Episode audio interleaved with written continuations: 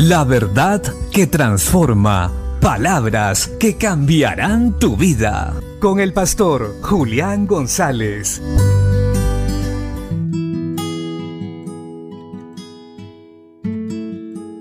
La Biblia dice en Primera de Crónicas capítulo 28 versículos 9 al 10.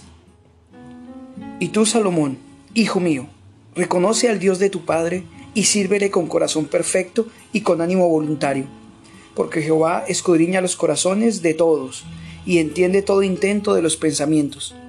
Si tú le buscares, lo hallarás, mas si lo dejares, él te desechará para siempre. Mira pues ahora que Jehová te ha elegido para que edifiques casa para el santuario. Esfuérzate y hazla. Ser buenos padres no solo significa que estemos atentos a las necesidades básicas de nuestros hijos, alimentación, educación, salud, ser buenos padres significa mucho más que esto. Es que enseñemos constantemente a ellos el propósito de Dios y cómo lo deben cumplir, cómo lo deben llevar a cabo. En primer lugar, con nuestro ejemplo, mostrándoles que Dios tiene un plan para cada ser humano y que es responsabilidad del hombre que lo conoce cumplirlo. O sea que como buen padre yo tengo que demostrarle a través de mi estilo de vida que yo cumplo el plan de Dios y le enseño a mi hijo a desarrollarlo y cumplirlo también. En este texto en particular vemos cómo David, el rey de Israel, ha cumplido su labor y ya está a punto de morir y entregar la corona a su hijo Salomón.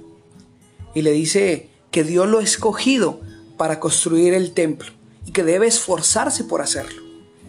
Así nosotros también debemos trabajar para cumplir el propósito de Dios en nuestras vidas pero hacerles conscientes a nuestros hijos que Dios también a ellos los ha escogido para cumplir y desarrollar una obra aquí en la tierra.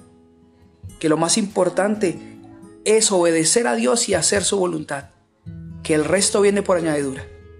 Muchas veces nosotros como padres hemos fallado en dar más énfasis en lo terrenal en nuestros hijos que en lo espiritual.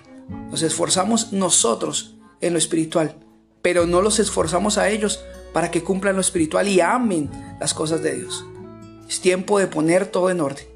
Es tiempo de enseñar con claridad a nuestros hijos qué es lo importante y cómo llegar a hacerlo. Ellos deben ser conscientes que como creyentes también tienen una responsabilidad y es llevar este Evangelio al mundo entero. No tengamos temor, hagámoslo. Dios está con nosotros. Y entonces el resto, el resto de las cosas les irá bien. Dios les bendiga.